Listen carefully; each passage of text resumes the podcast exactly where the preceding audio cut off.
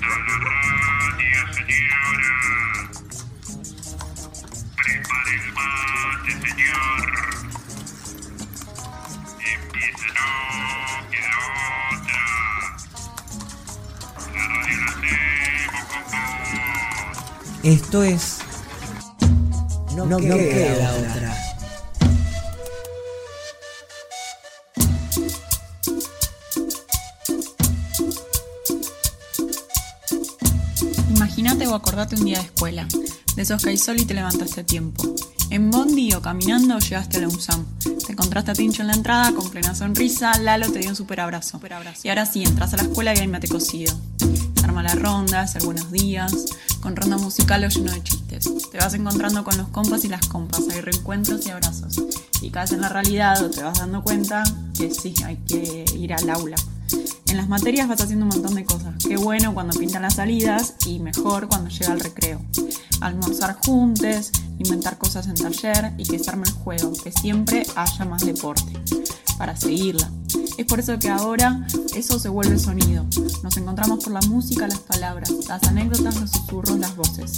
Acá por la radio y poniendo la voz nos podemos ver con los ojos cerrados. No queda otra.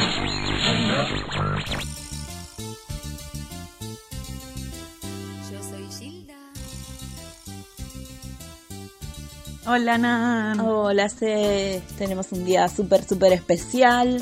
Hoy tenemos un montón de cosas, pero bueno, arranquemos con los festivos. Sí, porque se acerca, bueno, mañana es día festivo de música, como cada viernes que ya se nos hace costumbre, a veces está Luis, a veces Luisito, a veces Luis y Luisito, o sorpresas.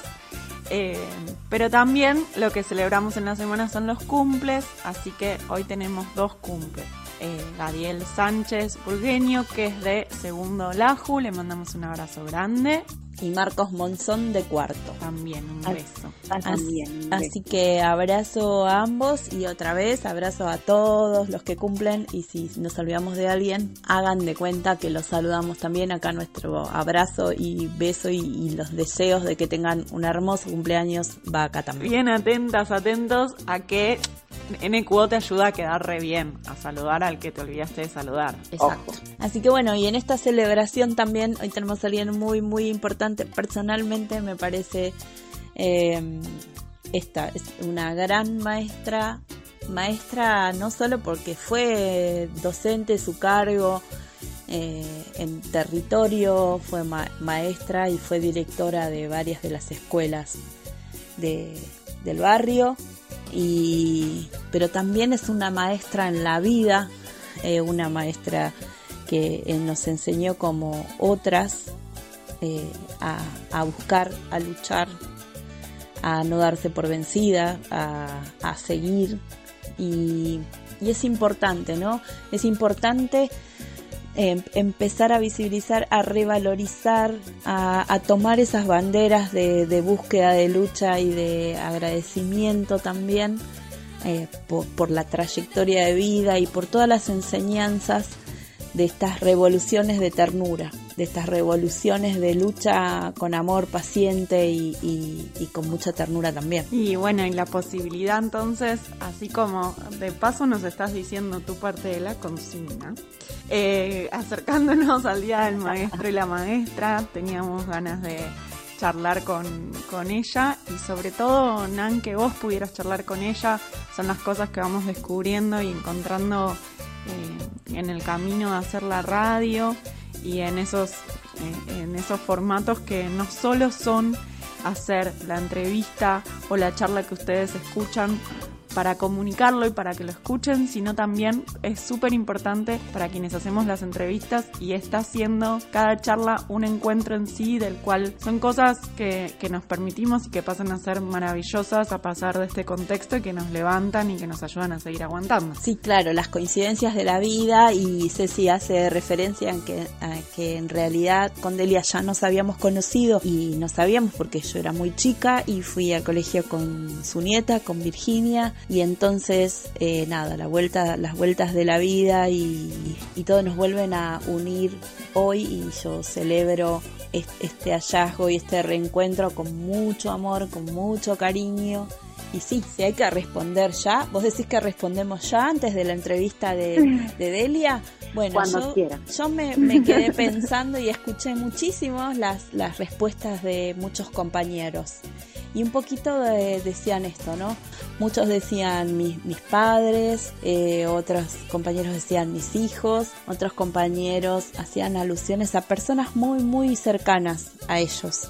Entonces, eh, y yo como había dicho antes, esto de, de mil vidas, eh, de muchas vidas, muchos maestros, a mí me, me referenciaba a eso porque siempre, siempre cada persona que pasó por mi vida fue, fue mi maestro y mi maestra. Eh, y claro, tengo que, si yo tendría que nombrar alguno, tengo muchísimos para nombrar realmente que han hecho esto que, soy y, y- y- y tener valores y, tener respeto y demás. Por supuesto que uno, que, que uno va también a sus padres y los hijos son muy, muy grandes eh, eh, eh, educadores en eso también porque ahí te das cuenta que tampoco entendías nada del tema tus compañeros, tu compañero de vida. Hay mucha gente que, que te enseña todo el tiempo. Para mí sería muy difícil ponerle un nombre eh, propio eh, a, a cada uno de ellos. Pero sin duda que agradezco a cada persona que ha cruzado por mi vida porque me ha dejado enseñanza. He aprendido muchísimo de todas y todos. Y las características que tienen que tener, eh, creo que es eso, sensibilidad. solidaridad, compañerismo, escucha, presencia. Es mucho lo que le pido, ¿no? Pero me parece que todos esos docentes o todos esos maestros que tuve en mi vida tuvieron eso. Yo los sentí cerquita, estuvieron amigas, amigos, eh, gente que elige uno en la vida que sea parte de, tu vida. Eh, a, a todos ellos va mi agradecimiento de lo que soy y lo que seré. Así que es eso. Con esa intro, si, si la abuela eh, Delia forma parte de eso, podemos ir para la entrevista, ¿te parece? Vamos.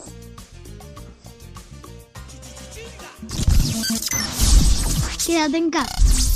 No queda, no queda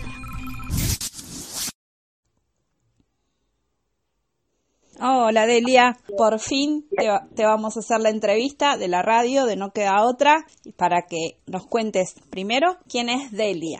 Bueno, Nancy, buenas tardes, gracias por esta entrevista. Soy la abuela Delia, una de las 12 fundadoras de Abuelas de Plaza de Mayo. En el año 1976, el gobierno de facto, en la madrugada del 16 de octubre, se llevaron a mi único hijo, Jorge Oscar Ogando, 29 años y empleado del Banco Provincia en la ciudad de La Plata. Mi nuera Estela Maris Montesano de Ogando, con 27 años y abogada. Y quedó la nena del matrimonio, es decir, mi nieta de tres años, solita durmiendo en la cuna. Delia, Sí. muchos de nosotros de la escuela ya te conocemos y, y también tuviste eh, conocimiento de algunos profes y, gente que está en la escuela. Y entonces como este día va a ser muy particular y va a ser el día del maestro y de la maestra, nosotros desde la radio queríamos preguntarte qué rasgos tienen para vos un- una maestra, qué es lo que tiene que tener una maestra para vos. Justamente, justamente eh, te iba a decir que justamente tendría que decir qué rasgos tendría que tener yo. Eh, te hablo en general lo que es el magisterio con el respeto. Eh, en mi caso fue una vocación porque enseñé desde muy chiquita. eh, me recibí de maestra a los 17 años y ya y ya cuando estaba en primer año yo estaba ya con alumnos en mi casa enseñando y bueno, me jubilé como directora de escuela acá en Ballester, en la escuela 44. Eh, fui docente en José León Suárez, en la escuela 13 que estaban las piletas de Marimón. Ajá. Este, ahora ya la escuela, esa es una escuela nueva, en aquella época eh, teníamos tres turnos en la escuela, una escuela muy, muy carenciada, muy, muy pobre. Te hablo en el año 73, fui, fui directora porque fue en el año que nació mi nieta, yo era, era vicedirectora ahí en la 80. Este, y bueno, tengo contactos, relaciones con maestras mías en esa escuela. Seguimos seguimos unidas porque, bueno, el magisterio une a las personas, eh, une vocaciones, nos hace, eh, nos hermana un poco eh, la docencia, nos hermana en muchas formas, nos sentimos con algo muy común que es el amor a los chicos, el gusto de enseñar. Es una vocación realmente, es muy difícil definir lo que uno siente como docente. Pero bueno. Y, eh, también el vuelto, ¿no? Porque el amor que te dan los chicos, eh, eh, que vos seguís teniendo gente que alguna vez te dice, fuiste mi maestra, fuiste quien me enseñó tal o cual cosa. Digo, a lo largo de generaciones seguiste siendo maestra de muchos y de muchas. Sí, sí, realmente. Y bueno, en estos momentos se nota más porque, bueno, a esta altura de mi vida, que recién apenas tengo mis primeros 94. claro. Sigo concurriendo a colegios porque, bueno, la vida me enfrentó en, un, en una situación que no ha sido común para nadie porque me transformé, eh, el Estado me transformó en lo que soy actualmente, una madre de Plaza de Mayo y abuela de Plaza de Mayo, y por ese motivo concurro a las escuelas, concurría porque ahora ya la pandemia nos prohibió salir de nuestras casas, pero sigo en contacto igual cantidad, eh, yo creo que hay muy pocos colegios de acá de la zona de Ballester y de todo lo que nos rodea, porque bueno, Ballester, San Martín, Suárez, he concurrido a muchísimas escuelas a dar charlas y fuera, por supuesto, es, eh, todo donde todo lugar donde se me invita he concurrido a dar charlas porque bueno, eh, el, pueblo tiene que tener memoria y esa memoria hay que mantenerla viva porque tenemos que continuar con la memoria, pidiendo memoria, verdad y justicia. Ya pasaron más de 40 años, yo llevo 44 años en esta búsqueda, porque todavía sigo buscando. Eh, mi hijo sigue siendo desaparecido, mi nuera también, y si bien recuperé a mi nieto, eh, perdí mi nieta, porque en mi nieta la fui a buscar a La Plata, la crié yo como, no como nieta, sino como hija, y bueno, eh, me, me he convertido en, en, una, en una persona que sigue buscando, porque a esta altura seguimos buscando los nietos que nos faltan. ¿Te acompañamos en casa? No, queda otra. Bueno, ah, te toca a vos. Me, me cuesta porque me identifico mucho con las cosas que vos decís. Para mí, maestro, maestra tiene que tener empatía, tiene que tener una sensibilidad, un lugar, eh, una predisposición al encuentro en el rol más eh, típico y clásico de lo que es, ¿viste? Dar, eh, estar en ese lugar. Pero también te encontrás con personas que con eso te dicen te dicen un montón y lo logran y tienen esa empatía sin que necesariamente estén en ese rol de maestro o maestra. Así que siempre pienso mucho en mis abuelas, en mi abuela con una forma de enseñarme de, estar en el mundo. Y, pienso en, una maestra que, que fue alguien que, me abrió las puertas como al, espacio artístico, a bueno, yo poder ir a un taller, pero que un poco me acogió ahí, yo a veces la cargo con que soy su discípula y hoy día somos amigas, entonces también me enseñó sobre muchos materiales y cosas y me abrió ese mundo y fue mi referente eh, y hoy es mi amiga. Entonces eh, me enseña mucho como amiga. Entonces agradecer eso y agradecer a un montón de amistades que no paran de enseñarnos. Y, con eso, bueno, me sumo a, todas las respuestas que fuimos recibiendo sobre lo que es eh, repensar este lugar del maestro maestra y, y quién lo es en la vida, así que podemos ir a escuchar a, otras voces que nos cuentan sobre eso. Escuchemos a Martín, Natalia y Adolfo. Acá escuchando no queda otra. Buenos días, gente de la radio, queridos amigos de No Queda Otra. Bueno, soy el padre Adolfo, acá de Costa Esperanza y alrededores. Soy Natalia Romero, del barrio de 9 de Julio, eh, mamá de dos alumnas del colegio. Soy Martín Bustamante, poeta, escritor, profesor del taller de poesía y narración oral del CUSAN. Pienso que un maestro, entre otras cosas, tiene que ser alguien que, que ama mucho y porque ama mucho desea compartir lo bueno ¿eh? y enseñarlo al otro, para el bien del otro. ¿eh? Alguien que vive lo que enseña, alguien que está convencido de las cosas, alguien que está con los pies bien en la realidad y que conoce la realidad y quiere transformarla. Pienso que el maestro tiene que ser sobre todo maestro con, con su vida y bueno, la palabra que acompañe. Bueno, para mí un maestro o una maestra tiene que tener básicamente un lenguaje chispeante. Para mí es muy importante que tenga las palabras indicadas para que las ideas comiencen a, a prender fueguito, a chispear. Y El maestro, el profesor, tiene que, que sacarse el disfraz del profesor y tratar de bajar al campo para, para descubrir las necesidades de, de este mismo.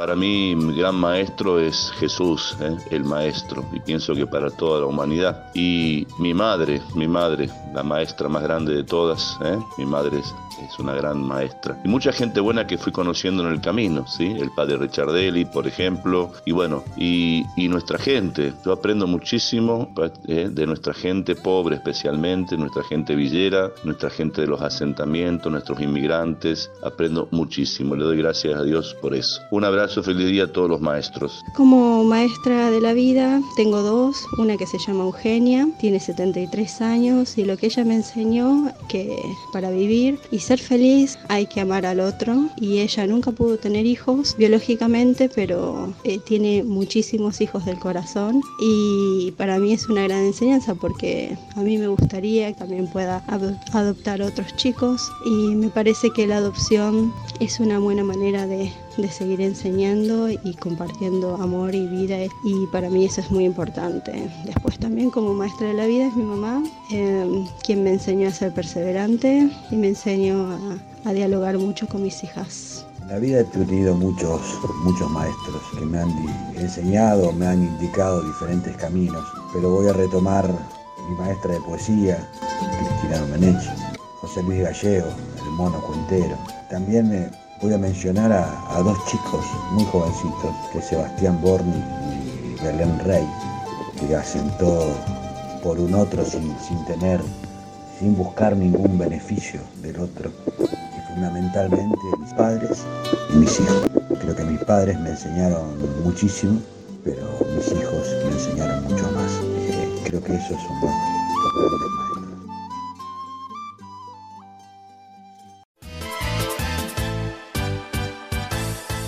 Seguimos en No nos queda otra. Bueno, vamos con la segunda parte de la entrevista a la abuela de Elia Giovanola de la mano de Nancy. Unos matecitos me siento a escuchar, no queda uno.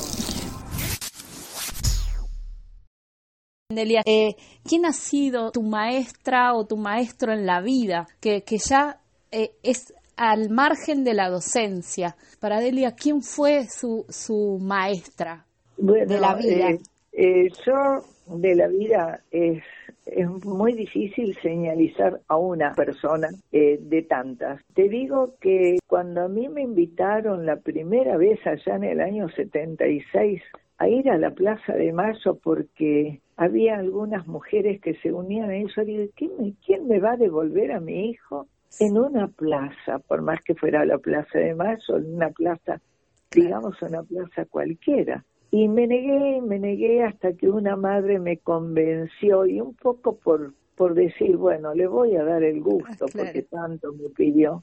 Eh, fui a la plaza con ella y ahí había un grupito de tres o cuatro mujeres eh, que no sabía quiénes eran, no las había visto nunca en mi vida, pero fue arrimarnos a esas tres o cuatro mujeres un jueves cualquiera y ese jueves me, me convirtió en adicta, porque no dejé de concurrir a la plaza ningún jueves teníamos algo en común que era muy fuerte y que eran los hijos. Hijos, en mi caso hijo, en otros casos hijas. Claro.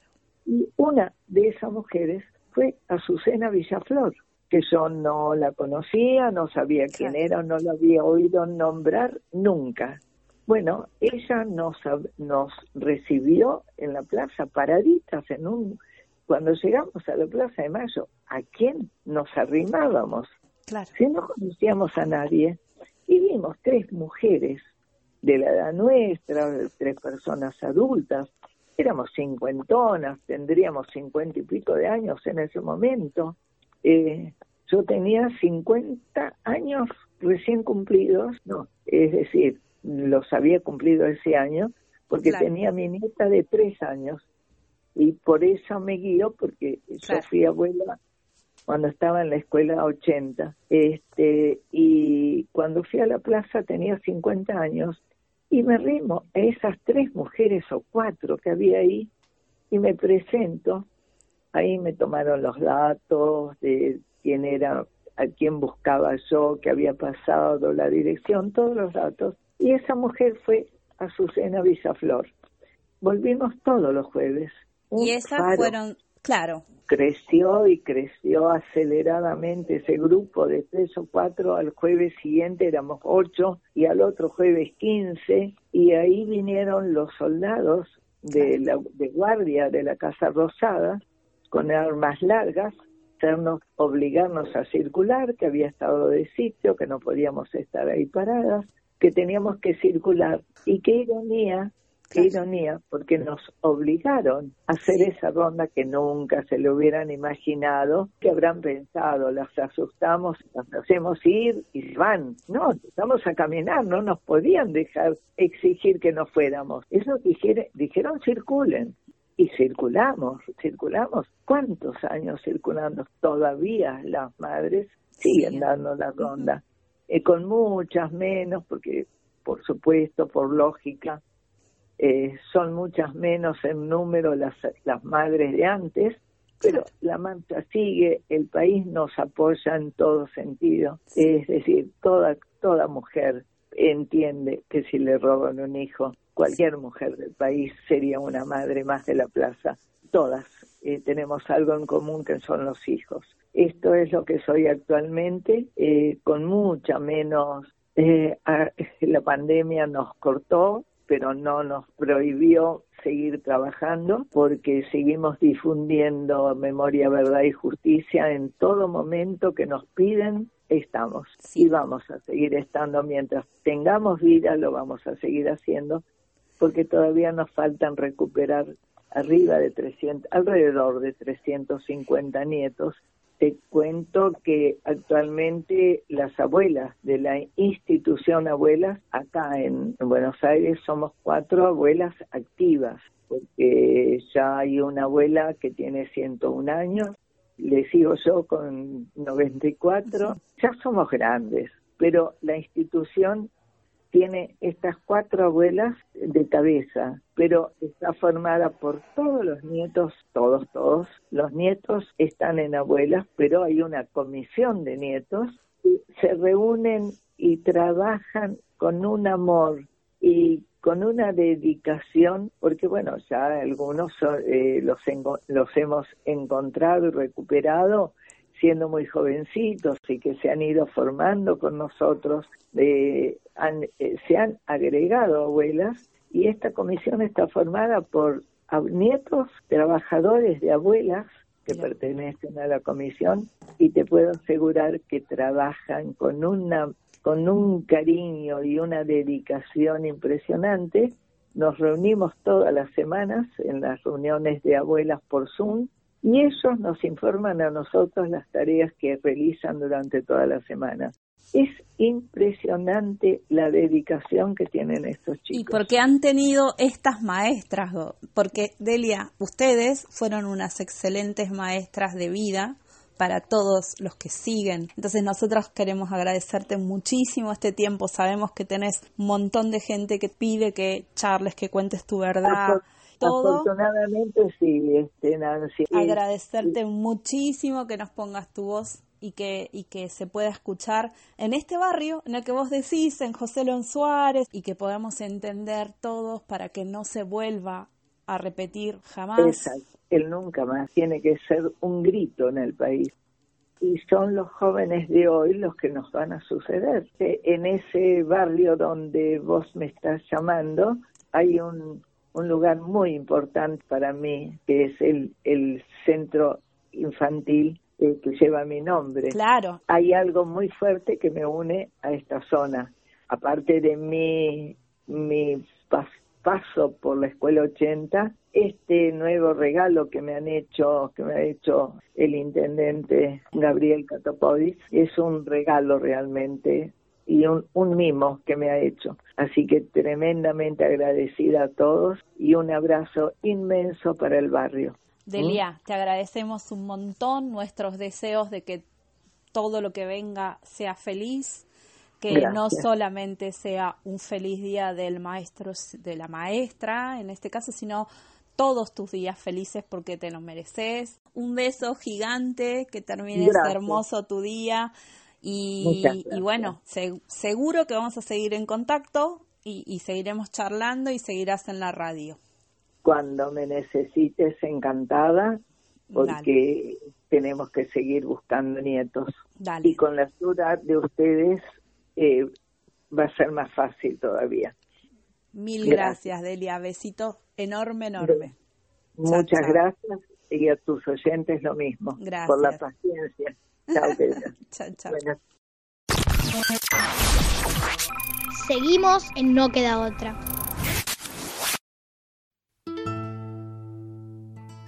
Así pasó mm, Delia con nosotros contándonos eh, su, su- historia, su pero también con esa cuota de humor, con esa cuota de esperanza, con, con- con risas y, y con todo lo que nos enseñan estas abuelas, ¿no? Esta, esta docencia que han hecho durante muchos años eh, de búsqueda, de lucha, de paciencia, de tolerancia, pero no de la tolerancia en que me hacen lo que quieren, sino de, de la espera y, de la búsqueda incansable. Así que, Delia, de acá todos, todos te abrazamos y, nos comprometemos a hacer ese abrazo físico eh, cuando se pueda para, para cuidarte. No lo hacemos ahora, pero sin duda que vamos a estar ahí. Bueno, y también sabernos eso, cerca de la abuela Delia y de toda esa lucha. Y también para estar más cerca, mirá, mirá cómo te lo engancho, está el número de WhatsApp de la radio. Claro, manden mensajitos, por favor. Si queremos escuchar eh, a cada una y a cada uno, eh, pueden pedir temas, mandar recetas, contarnos lo que quieran y de esa forma nos acompañamos con la palabra en el 11 27 52 80 58. Bien, y si nos busca, nos buscan en Facebook y en o en Instagram también van a encontrar los programas que ya han pasado. No queda otra, no queda otra, no queda otra. ¿Cuál es tu secreto en la cocina? Se muele con cacahuate,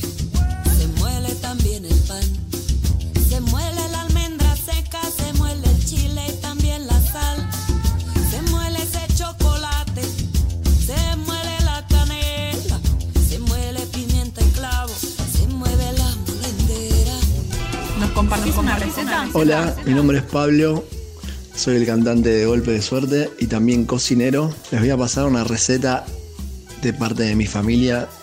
Soy hijo de armenios.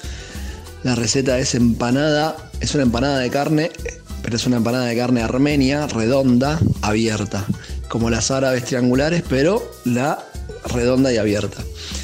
Bueno, para un kilo de harina vamos a necesitar 500 centímetros cúbicos de leche tibia y 500 centímetros cúbicos de agua tibia. No muy tibia, tirando a temperatura ambiente un poquitito, un poquito más, más tibia que, que de temperatura ambiente. 50 gramos de levadura, vamos a poner la levadura en el líquido. en los 500 centímetros cúbicos de agua y de leche y una cucharada sopera de azúcar. Eso lo vamos a mezclar bien hasta que se disuelva la levadura.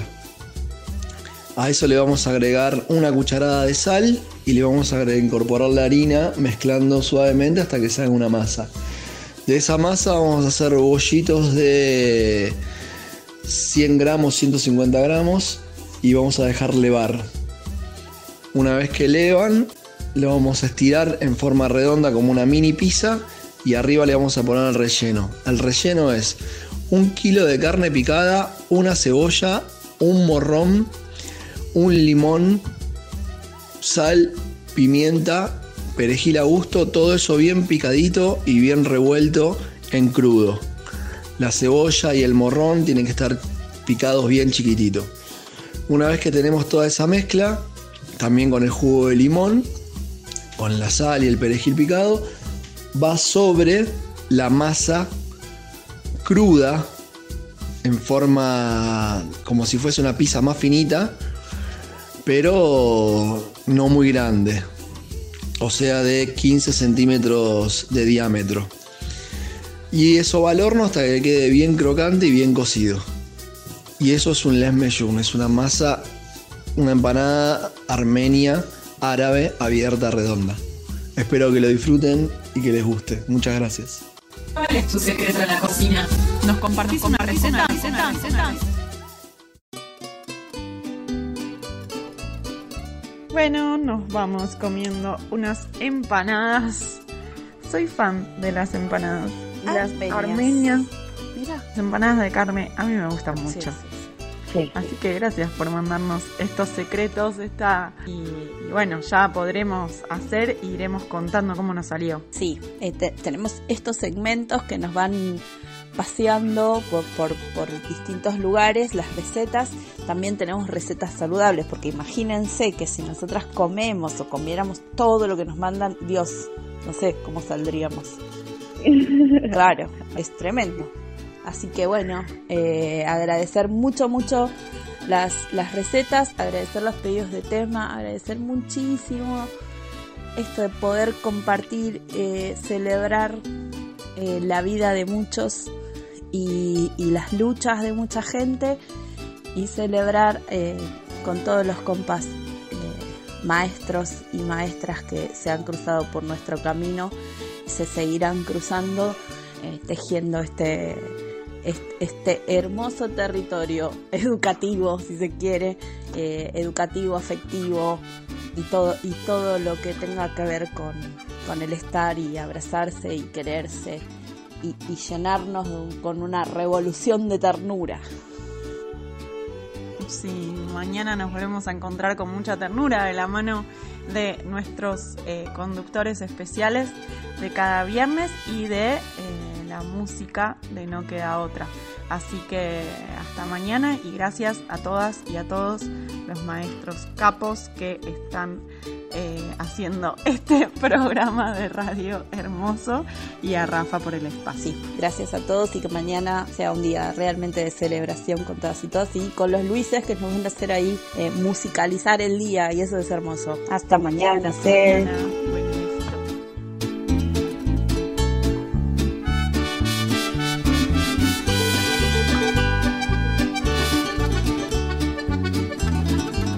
Estamos construyendo recuerdos, compartimos anécdotas, nos acompañamos. Y este programa es un registro, un diario colectivo, un intento de atravesar estos juntos, una forma de estar abrazados hasta volvernos a encontrar. No queda otra.